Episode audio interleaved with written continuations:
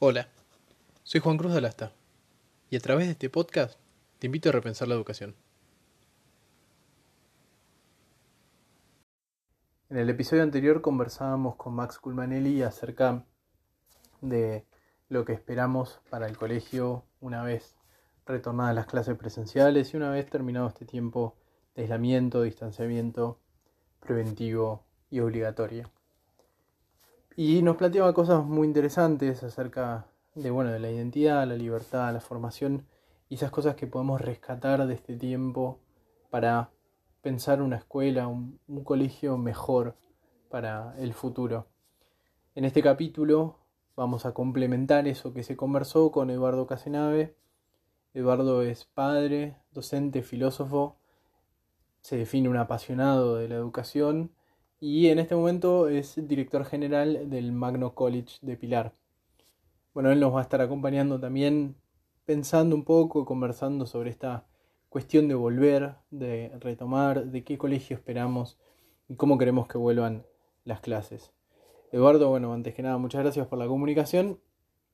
¿Y qué esperás, qué crees que es necesario retomar, que es necesario volver a tener en estos dos meses que quedan del ciclo lectivo?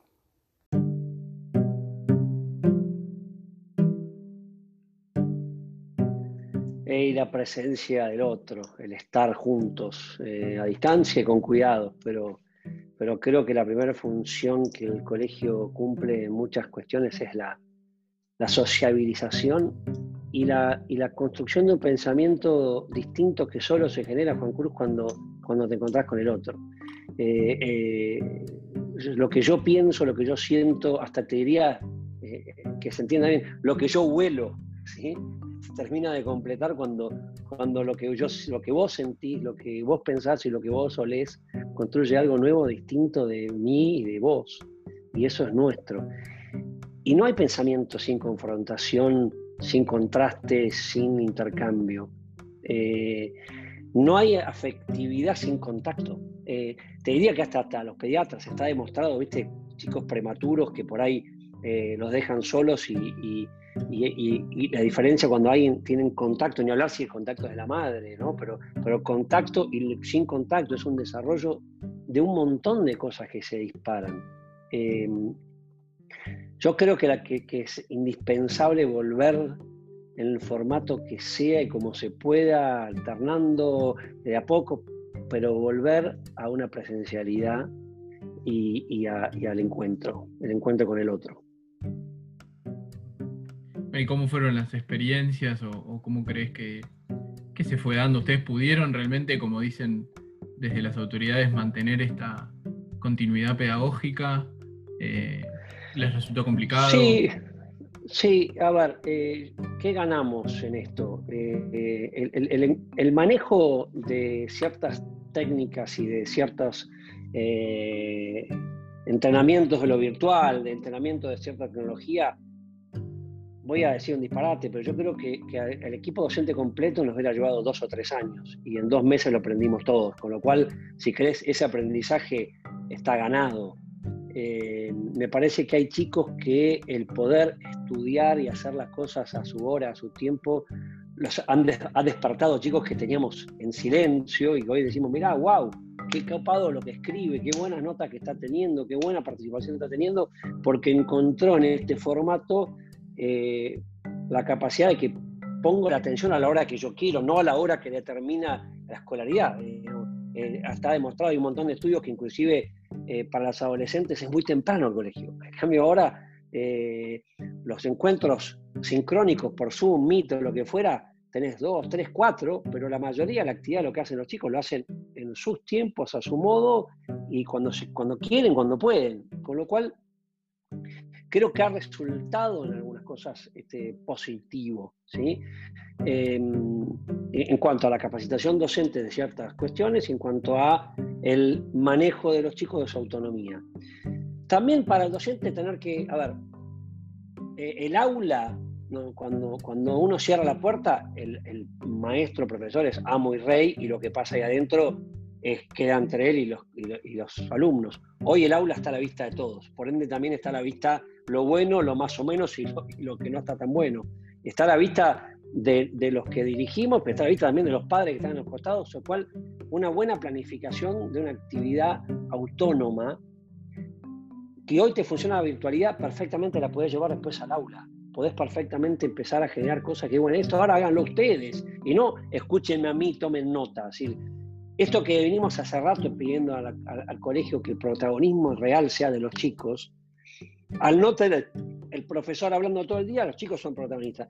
Eso, si lo llevamos a aula, puede ser fantástico. Y si querés lo último, creo que hay algunas, perfectamente algunas materias, algunos temas, sobre todo los más grandes, que podrían seguir virtuales, que podríamos cambiar horarios, que podríamos achicar y mover. Bueno, estas tres materias, seguirlas en tu, casa y nos encontramos cada 15 días.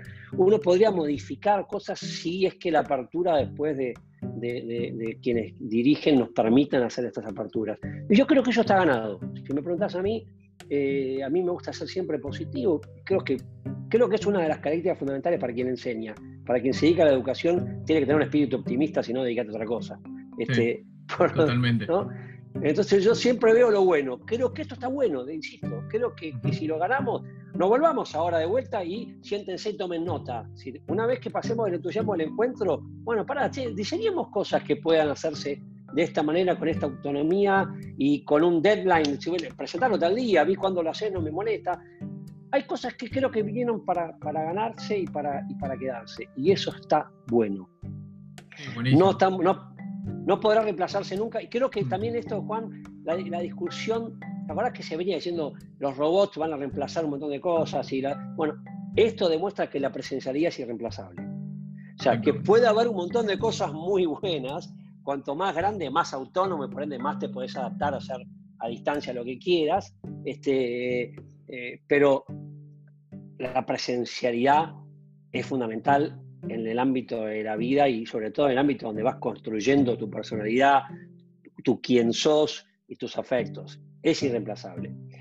Y también creo que se ha visto el valor del docente. Los papás no somos docentes de nuestros hijos. Aún los que somos docentes somos muy malos docentes de nuestros hijos. ¿eh? Este, y por ende necesitamos valorar, y creo que ha, habido una revaloración de, de, lo que es la tarea del docente, lo necesarios que son, lo indispensables que son, que los papás vuelvan a, su lugar de papás y que los docentes volvamos al lugar de los docentes. Sí, totalmente, totalmente de acuerdo.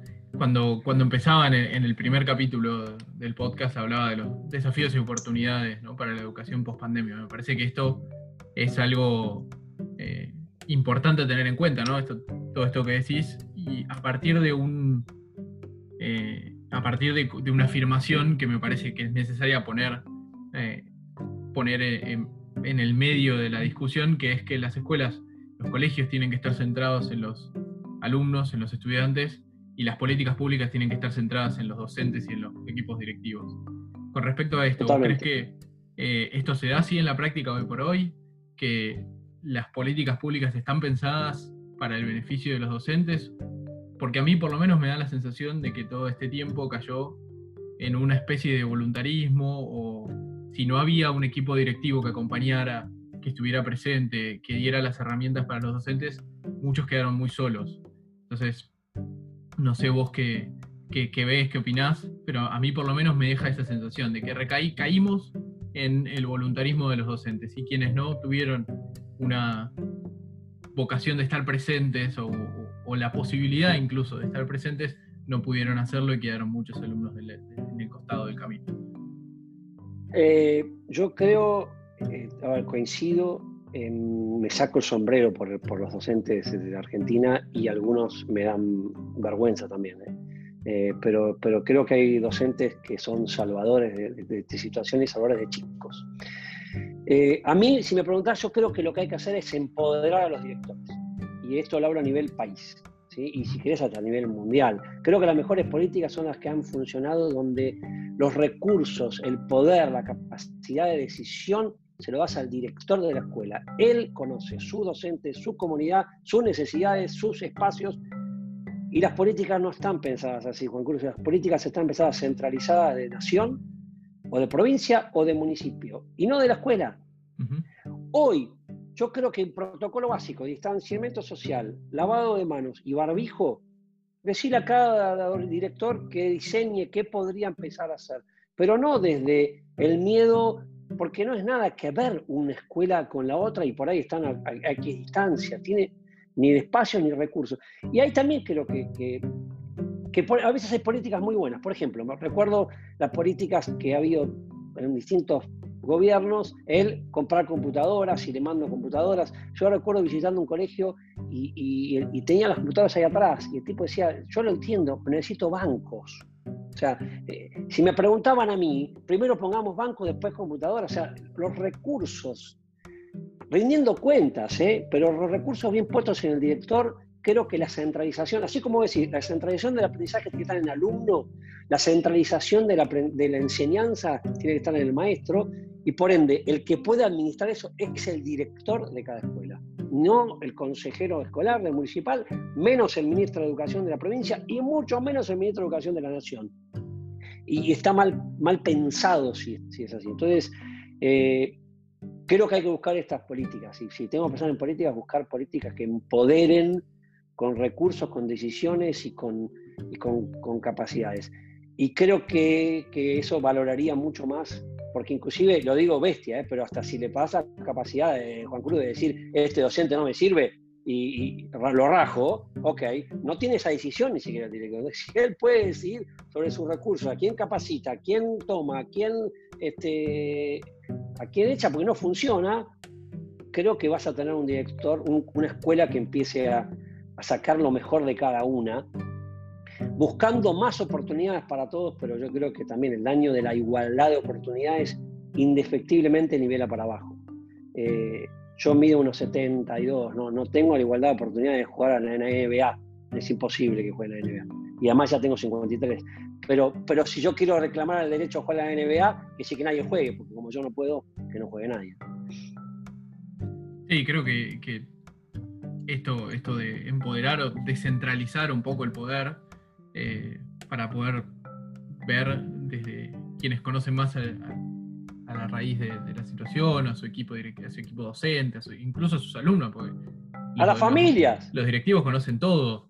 Entonces, si el directivo no tiene poder de decisión, entonces. ¿Sabe si ese chico está solo, si los papás están trabajando, si tienen trabajo o no tienen trabajo? Conoce, y cuanto más metidos están en la comunidad, cuanto más este, lejana, inclusive a veces cuanto más pobre, más los conoce, y los conoce, pero con ciencia cierta.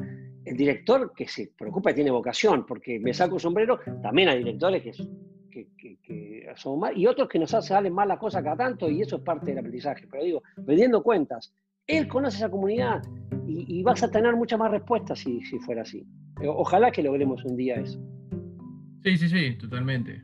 Por eso creo que, a ver, coincido con vos en que hay, docentes excelentes y que han hecho lo imposible para que, si no fuera por ellos, la continuidad pedagógica hubiera sido imposible. Muerta. No se hubiese dado nunca.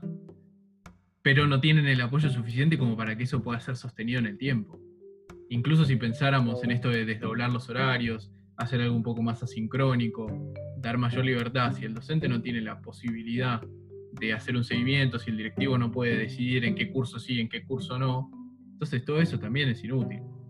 Eh, no, va a poder ser. Obviamente que como decís vos, yo también quiero ser optimista. Eh, si no, vamos, cerremos todo y dediquémonos a otra cosa. Pero, eh, pero bueno, me parece que ahí hay, un, hay una cosa muy, muy, muy importante a trabajar, poner al docente en el centro de la escena y al equipo directivo rodeándolo para que pueda trabajar bien. Totalmente. Y, que así de esa manera se funcione y bueno, de esa manera seguramente podremos tener eh, una educación más de calidad, ¿no? Totalmente. de lo que hablamos todo el tiempo en cada uno de los capítulos. Creo, extrapolándolo, me parece que fue una de las grandes, eh, uno de los grandes aciertos de la política educativa de Sarmiento en su momento. Que dio Gran, buena maestra. a los maestros, y dejó en los maestros el, poder de decidir las cuestiones que pasan en su curso, porque nadie lo conoce mejor que ellos, o ellas en su momento.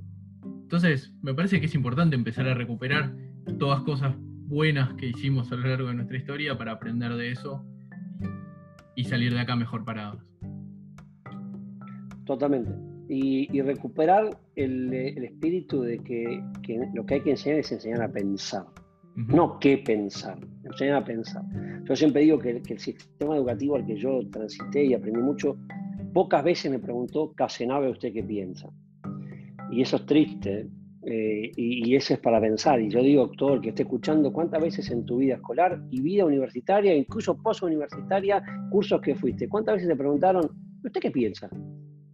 Eh, leímos cosas de autores, pero era más bien, había que decir lo que decía el autor, el libro, pero mi pensamiento lo tuve que construir casi este, en silencio, ¿no? Y empezar a escribir cosas, pero digo, si la escuela no es de chiquitos, no empieza a generar pensamiento crítico propio, capacidad de pensar, pensar con el otro, escuchar lo que el otro piensa para contrastar. Por eso digo que la presencialidad, pienso, leo, pero no lo que el profesor me dice, el profesor me tiene que hacer pensar. Eh, y eso también requiere la generosidad de la descentralización. Y yo creo que ahí también hay que superar las buenas intenciones que por ahí tuvieron políticas que se entienden en la historia, pero que hoy no puede ser una política una enseñanza que esté politizada o ideologizada, digamos, sino enseñanza que piense críticamente. Eh, generar eh, centros de estudiantes, nosotros generamos centros de estudiantes, chicos que propongan cosas, que nos cuestionen. Y enseñarles cómo me tenés que cuestionar, de qué manera, de qué forma, cómo tenés que presentar una propuesta, el por qué, y después yo te daré respuesta y, iremos construyendo algo. Pero eso es participación crítica y eso es pensamiento crítico, que no, no es lo que uno lee y escucha generalmente en políticas públicas eh, de educación, y ahí yo creo que también está eh, de vuelta el docente que se anime a hacer cosas, el, director que anime y acompañe a ese docente, lo aplauda, lo incentive cuando se equivoque y lo, cuando lo haga bien que se lleve todos los laureles y lo abrace cuando se equivoque, porque se aprende equivocándose, y no, lo, no, el, no, no el director controlador. Ahora ese director también tiene que saber que tiene un inspector que también tiene esa mirada diciendo, dale, vamos, que tu colegio puede, y ese inspector sabiendo, vamos, que tu región puede, y todo el mundo mirando al otro, alentándolo para ser mejor, no para ver, eh, esto es lo que podía hacer, eh, está bien así, porque eso paraliza decisiones, Juan Cruz, paraliza al maestro, paraliza al director, paraliza todo. La centralización y el control como medida educativa paraliza la capacidad de autonomía de pensamiento. Y eso es lo que queremos. Entonces, eh, creo que la educación hoy tiene que plantearse desde chiquititos el, generar pensadores críticos y bancarnos que esos críticos es que nos critiquen. Como papá lo digo, mi hijo tiene que criticarme y pelearse conmigo en el buen sentido. Mis alumnos tienen que generar pensamiento crítico y cuestionarlos, hay que enseñarles cómo cuestionar, hay que enseñarles cuáles son los lugares de participación que le corresponden, pero, pero que puedan ejercerlo, ¿no? Sí, sí, sí, totalmente. Sí, como decía, pensamiento crítico, voces independientes y sin miedo a equivocarse también. La equivocación, yo creo que esa es otra falencia, si querés, que el sistema educativo que yo transite. Y que, y que inclusive como profesor después el error, viste, en rojo, de verdad te duele, viste, ¡ah, me equivoqué! Y, no hay otra forma de aprender que no sea equivocándose en la vida misma, Juan Cruz. Es decir, la vida está llena de, nuestra vida está llena de procesos donde prueba y error, porque, porque aunque vos me digas que a vos te fue, es mi experiencia la que va a tener que probar. Aunque tenga el consejo de papá, es, es mi experiencia, y mi experiencia y en mis errores voy aprendiendo y de mis fracasos construyo quién soy. Y eso también tiene que estar presente en el colegio, en la enseñanza de la tolerancia a la frustración, ¿no? Es decir, tranqui, ya te va a salir, tranqui, dale, ponemos de vuelta, vamos, vamos. El aliento del otro que te, que te guía y que te empodera, ¿no? Este, mm. eh, yo siempre cuento una, una historia de, eh, que creo que los educadores tenemos que hacer esto que me pasó a mí, es cada tanto, y te lo aconsejo, eh, cada tanto aprender algo de cero. Volvé a acordarte que era aprender de cero. No sé, tocar un instrumento, aprender un idioma. Eh, a mí se me ocurrió, me mandó un amigo, hacer surf. Y entonces el proceso de ir a aprender a hacer surf es frustrante, porque el tipo dice, no, tenés que hacer así, así. Yo le digo, sí, ya acá la, la teoría la tengo, no me sale. Y él me dice, bueno, a veces hay la señal de, de Wi-Fi falla entre el cerebro y las piernas. Okay. Ahora, en un momento un profesor me llama y me dice, anda al fondo. Al fondo hay unas olas allá atrás. Y digo, bueno, voy remando. cuando llego hay un profesor también con gorra, me dice, bueno, parate que viene la ola, dale, la agarras. Yo no lo conocía, yo no sabía quién era, yo no me sentía seguro, pero cuando vi que él sentía que yo podía, yo sentí que podía. ¿Entendés lo que? Tener la capacidad de empoderar que tuvo ese profesor que conocí un rato en mí. Cuando él me dio mi la confianza, pero yo sé, yo dije, ok, este sabe, él, él sabe, dice que yo puedo, entonces debo poder. Y pude. Y la sensación de subirme esa tabla, diciendo, wow, para, eso fue un instante. Imagínate cuando hay vínculo, imagínate cuando, cuando lo conocés de chiquito, imagínate toda la capacidad de poder que tenés para darle a un alumno, decirle, vos podés. Ojo, es también proporcional a la capacidad que tenés de anularlo. También podés hacerlo sentir que, a ver, la lasta, tú eres un papa frita, no va a aprender nunca. Y también hay de eso. Ahora, ese poder que tiene el docente es un poder salvador, es un poder... Ahora, ese proceso de frustración que tiene que tener el quien se aprende, y cuanto más grande más te cuesta, hay que acordárselo cuando estás enseñando porque es de ahí donde lo tenés que sacar. Decirle, ok, tranqui, sí, viste que cuesta, tranqui, anda a casa, pero vas a ver que vamos a seguir y, lo vas a lograr. esa persona se va no confiando en él, confía en vos, confía en que vos conocés el proceso, te cree y se siente valioso. ¡Wow! A mí eso me, fascina como vínculo. es de las cosas más fascinantes que me gusta estudiar y analizar, ese vínculo que se genera de empoderamiento. Al punto tal que si es después permanente, yo ya después me olvidé quién me lo, quién me lo enseñó. Ya es mío. Me enseñaste a ser mejor versión de mí mismo. Me enseñaste a ser una mejor, un mejor Eduardo. Y yo, ojalá me acuerde de vos, pero si no toda la vida, y no sé el nombre de ese profesor. Y, y, si fuera solo ser, digo, no, no era fundamental en mi existencia. Bueno, a mí me gusta ese empoderamiento como, como base del aprendizaje. Bueno, buenísimo. Cerramos cerramos con esto, con un mensaje esperanzador también y, como aprendizaje también de, lo que, de lo que viene hacia adelante. No ponemos confianza en el otro e incluso como decía, volviendo al error, ¿no? como decía Ken Robinson, no podemos equivocarnos, no podemos hacer nada. Bueno, eh, esto también tiene que servir para aprender cómo salir adelante, cómo salir a flote después de la pandemia retomar como sea, como se pueda, ese vínculo que genera esta confianza, que genera este, este conocimiento del otro y, que va a generar un aprendizaje rico, de calidad, que como decías recién, va a servir para toda la vida, incluso si no es algo sumamente importante, aunque sea saber surfear una ola. Totalmente, porque además en ese surfeado de ola para mí me quedó hay olas en la vida que tengo que aprender a surfear. Hay olas en la vida que tengo que aprender a, subirme a la tabla y vamos, y otra vez me, sabré caerme de la misma. Una de las cosas que más me enseñó el profe fue, eh, y te, lo, voy a hacer algo, pero cómo caerse de una tabla. Entonces, este, el tipo dijo, eh, usó el ejemplo de Charlie García. Charlie García se cayó de un séptimo piso de la pileta. No, dice, se tiró. Por eso cayó en la pileta. Entonces no te caes de la tabla, te tirás de la tabla. Porque vos elegís para dónde tirarte, cuándo tirarte, cuánto aire tomar, cuánto esperar. Cuando te caes sosteniendo lo que es insostenible, te golpeás y te lastimas a vos y a otros. Entonces, fíjate qué enseñanza de la vida, ¿no? Es decir, hay olas que hay que saber que esta es mía. Hay olas que por ahí, para empezar por la chiquita, Paco. No te agarres a la ola de Portugal más grande del mundo, agarrá la más chiquita. Pero después vas a ir aprendiendo a manejarte con el error, con las caídas y, a cuidarte y a cuidar al otro. Y creo que ese es un poco el mensaje hoy y el, COVID nos encerró para cuidarnos. Es hora que yo me cuide y nos cuidemos, pero juntos y no encerrados cada uno en su cuarto o en su casa.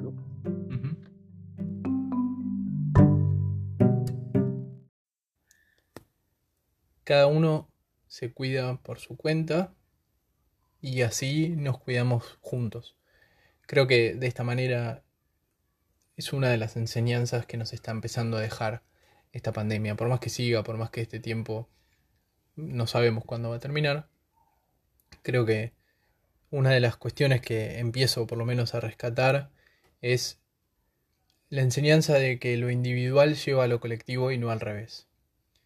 Si cada uno de nosotros hacemos un esfuerzo personal por cuidarnos, bueno, la, unión de los esfuerzos hará un bienestar para todos. Por lo menos por ahí creo que va un poquito la cosa. Esta semana, hoy es, cuando salga este capítulo va a ser 9 de octubre, se estuvo hablando de, la posibilidad de volver. Bueno, es una buena noticia. Esperemos que se termine de, armar un protocolo donde, de nuevo, a la distancia, cuidándonos, cada uno cuidándose a sí mismo y como consecuencia cuidando a los demás, podamos retomar la presencialidad en este colegio que queremos que cambie, pero que cambie para que nos haga bien a todos, para que a todos nos dé la oportunidad de crecer en nuestras capacidades, en nuestras posibilidades, y eso nos permita generar de nuevo lo que decimos siempre en este podcast, que la educación sea la herramienta de la transformación social. Espero que así sea.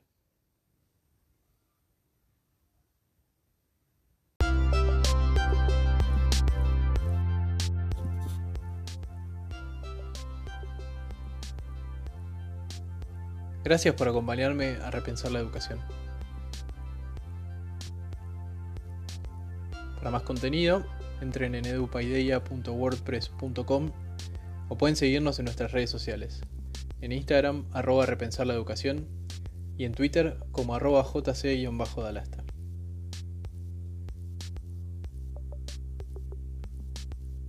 Nos escuchamos en el próximo episodio.